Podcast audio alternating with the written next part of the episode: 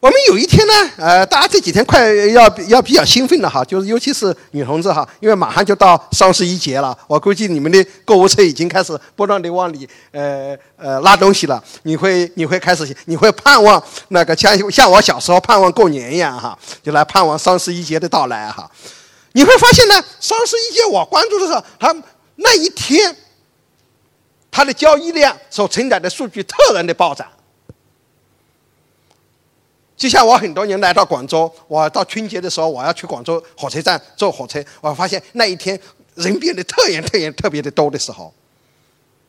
它是一个平常数据呢，变成一个特然的这样的一个瞬间的一个暴涨。那么呢，这是由于我们现代技术，或者说由于我们现代计算机技术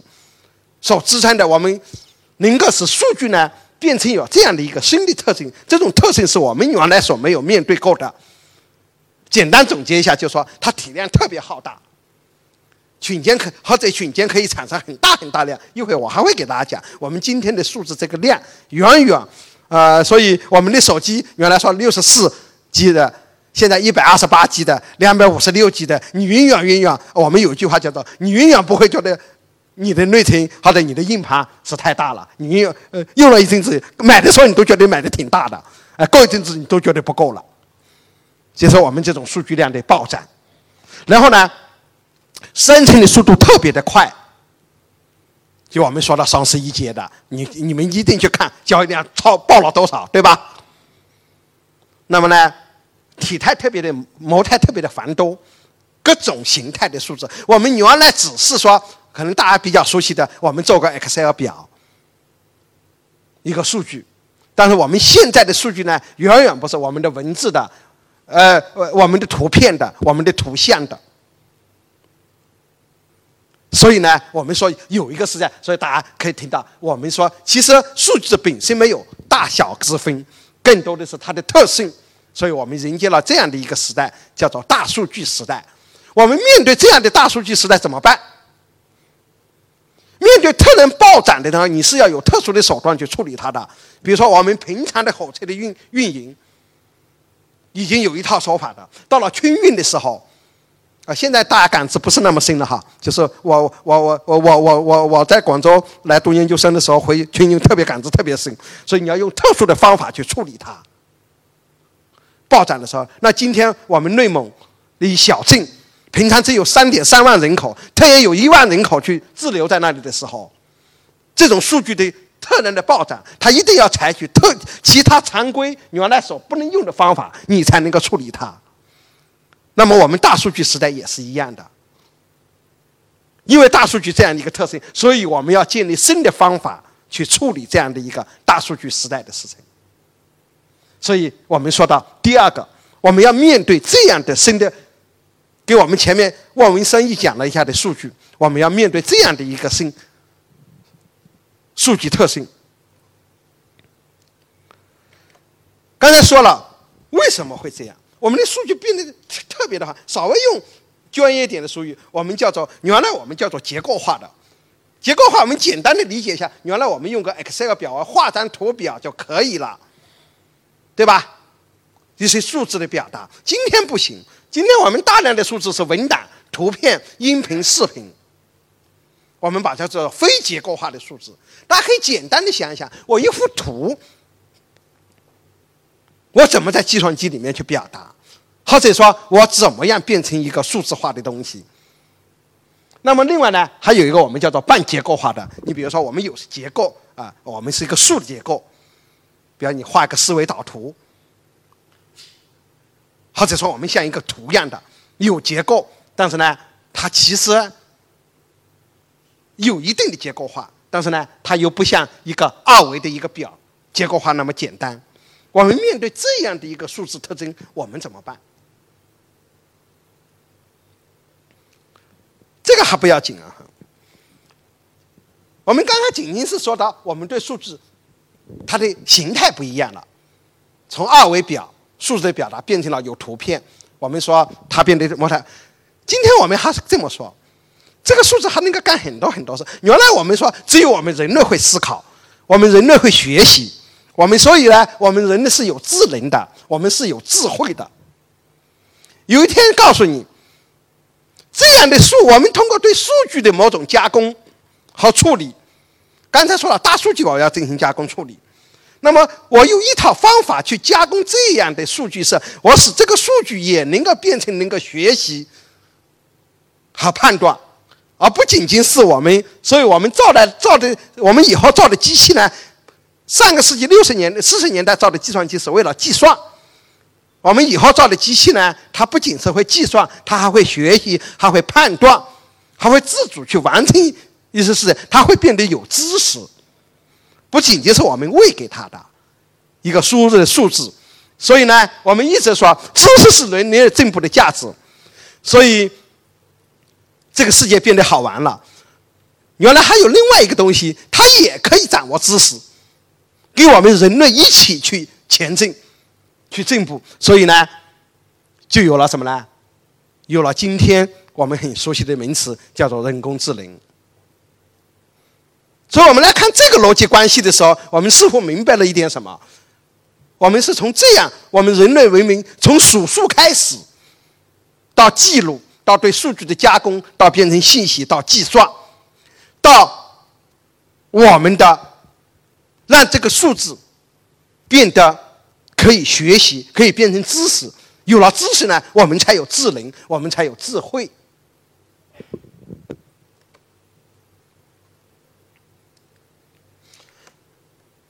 所以呢，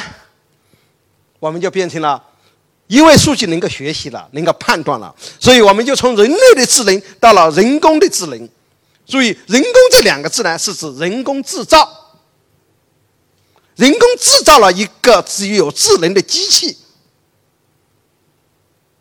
是这样的一个。所以有两个很著名的人物，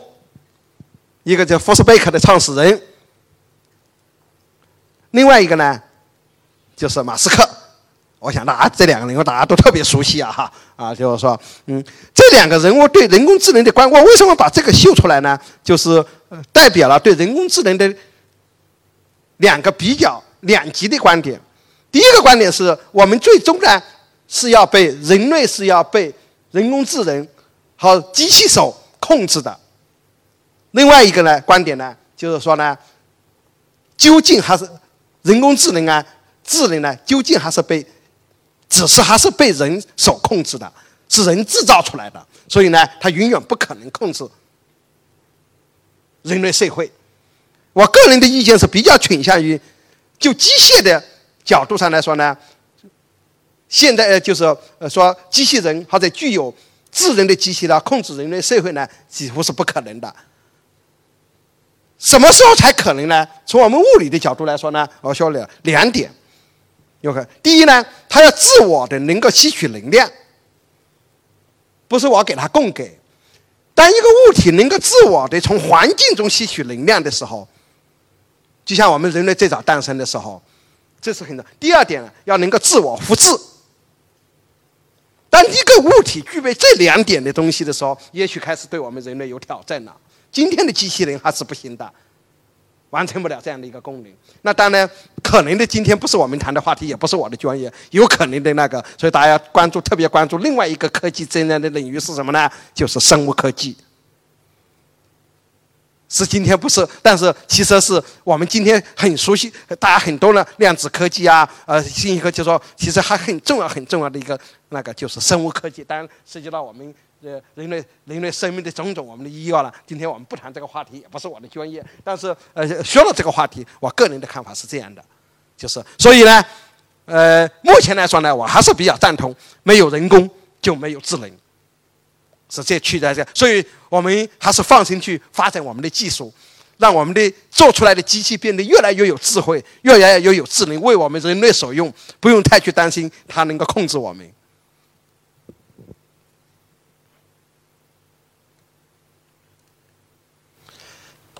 好，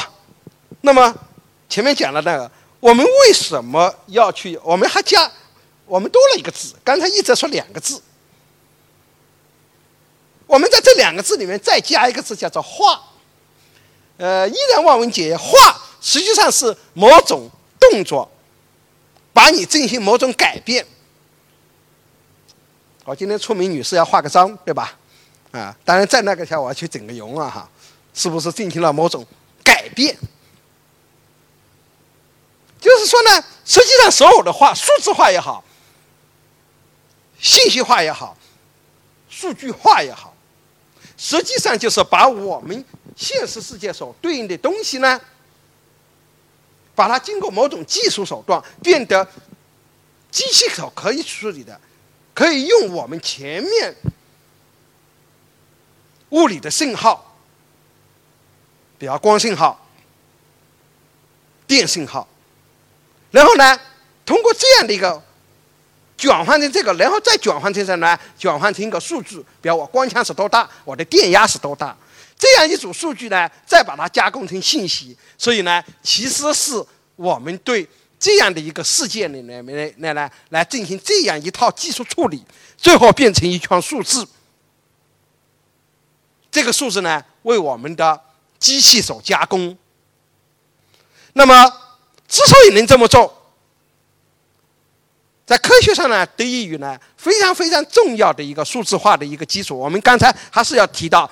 刚刚我们提过的信息论之父香农，香农还证明了一个很重要的定理，叫做采样定理。今天我们不展开讲，但我我们就记住，采样定理是为我们今天数字化技术。奠定的一个基础，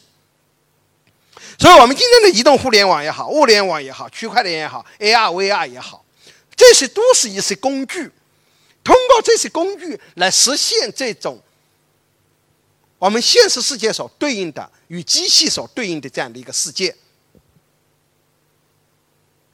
所以我们才会感知到，也许我们还有另外一个世界。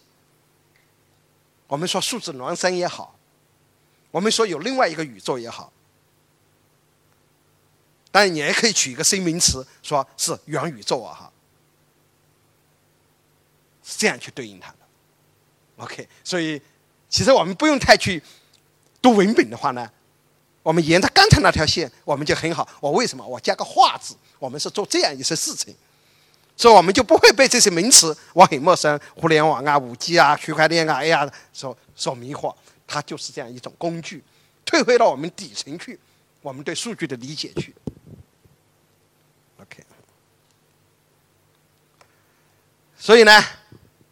我们这样的话呢，我们做了数字化、信息化以后呢，我们为什么再加两个字叫转型？化呢还是工具？转型呢其实是对你，我要不要做这件事情？我要去做个逻辑的判断，所以我们说，我们个人，我们一个企业，我们一个政府，我要不要采用这种技术去把它数字化，把它变成一个数字型的社会？就像刚才那个小朋友说的，我这个人要不要变成一个数字的人？当然，你可以看出所有的信息，比如我不用手机，我不注册任何账号，对吧？实际上，我你你不再使用人民币，你使用移动支付的时候，你就是做了一次数字化转型。假如说我一直我个人我自己我只坚持我就不是网我就不网上支付，我一定要用人民币支付，实际上我就是不做数字化转型。这么理解，我们似乎把这样的名词就变得简单了。所以我们不断的加名词。所以话呢，实际上呢，为什么我们一定要强调叫你去转型、转型、转型要去那个呢？其实你是在进行一种判断，或者在进行一种选择。依然还是那一句话，我们其实没有办法。与其说你在选择某种方法，你没有办法阻挡这种科技的浪潮。虽然这种浪潮呢，你可以选择晚一点，或者说科技所带来的种种问题，其实你没有办法平坦的。就像我们沙滩里的一颗沙一一粒沙子，你可以你以为可以很安静的躺在沙滩上吗？其实不行的，一定有大浪来冲你的。那么我们个人也是这样，我们在茫茫的这个呢，其实我们个人，你放到我们从太空里看，我们个人，我们就像沙滩的一颗沙子。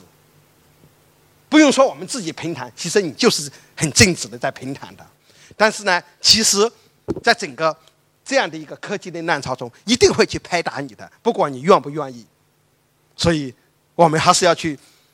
掌握新知识，主动去迎接这样的一个新科技时代给我们带来的知识也好，我们要主动的去学习这种能力，培养这种能力。如果你还是个学生，你要主动去需要你的课程以外，要去学习这种能力，去迎接这样的一个社会。所以我们就这样来看数字化的一个转型。稍微长一点的时间来引导它，我觉得把这个引导、这个逻辑讲清楚，后面其实蛮好讲了哈，就知道我们再往上推。我们刚才其实是从最基本的讲起，我们讲。这么做，我刚才说了，我们要做数字化转型，我们要面对一个说，那国家这么大一件事情，国家一直肯定是要从宏观的层面、顶层设计来对数字化经济进行部署。好，我们来简单罗列。刚刚在那个呃，今天是三十号，也就是十几天前，很重要的一件事情就是十月十八号，那么呃，中央的第三十二次集体学习。那么总书记在学习的时候强调呢，他说：“互联网、大数据、云计算、人工智能、区块链等技术的加速创新，日益融进了经济社会发展的各个领域。数字经济发展速度之快，辐射范围之广，影响程度之深，前所未有，正在成为重组全球要素资源、重塑全球经济结构。”改变全球竞争格局的关键力量。我想这句话呢，联想到我们刚才讲的，那么数字以及相关的技术呢，在影响我们整个社会形态的时候呢，所以我们用数字经济这个词来统领它。所以也是我们今天讲的主题，用这样的一个数字经济，我们从视技术的视角。去看它，所以这个是四月十八号，哎，呃，十三是三十四次集集体学习所呈现的内容。但是实际上呢，国家从一六年开始就一直开始强调，在各个会议也好、集体学习也好，或者正式的文件开始强调数字经济的重要性。像一六年的时候，三十六次政治局集体学习；一七年，政治局第二次集体学习；一八年的全国网络安全和信息化会议；到一九年的，就是 G 二十 G 二零的会议，以及呢，领导人在这个各种考察的讲话，都不断的去强调。数字经济，以及与数字经济数数字经济相关的这样的技术。那么去年就是在那个 G 二十的集体呃那个领导人的会议上呢，那么习总书记也是强调呢，数字基础基实施这样这样一个建设。今年三月份的政府工作报告，也特意提出呢，加快数字化发展，打造数字经济。这个我们看到，就是这两年我们重要的一个文件呢，是在去年的十月二十九号，中央呢关于制定。社会发展是第十五、第十四个五年规划和二零三五年愿景目标的时候，这个时候呢，就这个呢，它这个文件全文总共是十五大部分六十节，其中第四部分呢，加快发展现代产业体系，推动体系的优化升级，主要呢就是来论述这个数字经济的这样的一个。发展的，OK。那么，为了解读这个呢，实际上在今年的三月三十三号，专门就“十四五”规划和二零三五年的远景呢做了一个纲要。这个纲要的发布呢，也是在业界呢兴起了很大的这样的一个关注点。那么第五篇呢，就是整个关于数字经济的这样的一个论述，总共八章。那么，呃，它用列表的形式，呃，纲要呢用了几个专栏，让大家更清楚。我把几个相关的专栏呢稍微呃点了一下。第一呢，大家可以看一下这个表，关于创新，呃，创新驱动。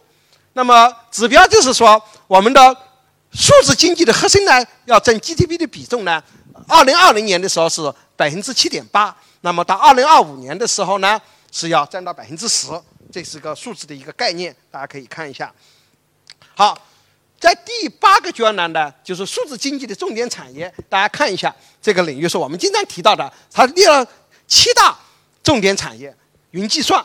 大数据、物联网、工业物互联网、区块链、人工智能、虚拟现实和增强现实，就是 AR 和 VR。那么，专栏九呢？他说数字化的应用场景，大家可以看一下这个场景，几乎囊括了我们所有的生生活生产的方方面面，从智能交通到智慧能源、智慧制造、智慧农业与水利、智慧教育、智慧医疗、智慧文理、智慧社区、智慧家居、智慧政务。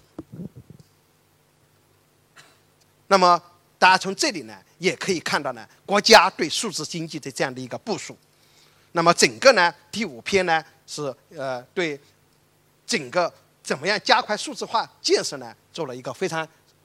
全面的和详细的论述。我们这里就不再详细的去讲它到十六章、十七章再到十八章的内容哈。呃，然后呢，相应的措施就出来了。呃，五月十四号，今年的五月十四号，国家统计局呢颁布了呢数字经济及其核心产业统计分类。这个为什么重要呢？要把这个拎出来，就以后我们这个你的你你看各种经济指标统计的时候，哪一些划到数字经济上领域里面去，这是个很重要的一个一个一个一个指南。就是说，你的国民经济的经济的发展，哪些是属于数字经济的？这里面要给大家呃有很多内容了，大家但是呢呃要给大家那个说两个概念。两这两个概念呢，就是一个叫做数字产业化和产业数字化。这可能这可不是玩文字游戏，但容易比较混淆。就是说，是指什么呢？经济分类里面呢，前面其实也提出过，但是从国家呢已经把它严格分开。什么是数字？这两类都是属于数字经济。数字经济再分两类，就是数字产业化和产业数字化。这是我们要搞清楚的。的名词，什么是数字产业化？实际上是提供呢基础设施，就是我为那个数字的化的发展呢提供技术产品、服务、基础设施和解决方案，以及呢你依赖于数字技术的这样的一个各类经济活动，这叫做数字产业化。我们这样来理解。另外一个呢，就是产业数字化，是指呢。你把它理解成应用的部分，就应用了这些前面提供的这些技术和基础设施，台湾对传统产业就是做它转型，你是不是带来了新的增长和效益的提升？就是我们刚才说的。所以刚才这两个表，你这样来理解这两个表，简单去对应它一下。那么这个表呢，是属于呢？数字产业化，这个表呢属于产业数字化应用的，一个是提供技术的基础设施的，一个是应用应用了这些基础设施以后，你变成数字化转型以后的增长，大概这么来理解就 OK 了哈。就呃，刚要有很多内容，呃，我们抓住它重要的两个点来理解它。所以大家当然在很多很多文献上，你你们都可以会看到这样的一个呃这个词。就是数字产业化和产业数字化，所以我特意挑出来给大家讲一下，大家把它理清楚，就不会觉得哦，这是个同一个东西，倒一下。那当然，还很重要的就是说呢，我们随之我们要治理，治理，那么国家颁布了数字安全法，所以一系列的政策法规推动技术的发展，保护这样的一个建立健康的这样的一个生态的措施都出来了，这是国家呢对呃那个经济的一个部署。好，那个我们大概理解了，就是我们用一点点时间呢，来理解了国家这几年密集的这样的一个不管高层政策文件对数字化的部署。我们简单的来，呃，用一点点时间来讲哈。我们刚才讲了，我们从数据到信息到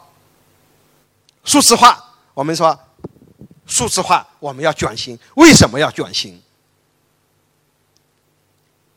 我们人类是在我们人类漫长的历史过程中，大家看简单的来画一下，这是一这横坐标是年份，一九七六呃一七六零年的时候呢，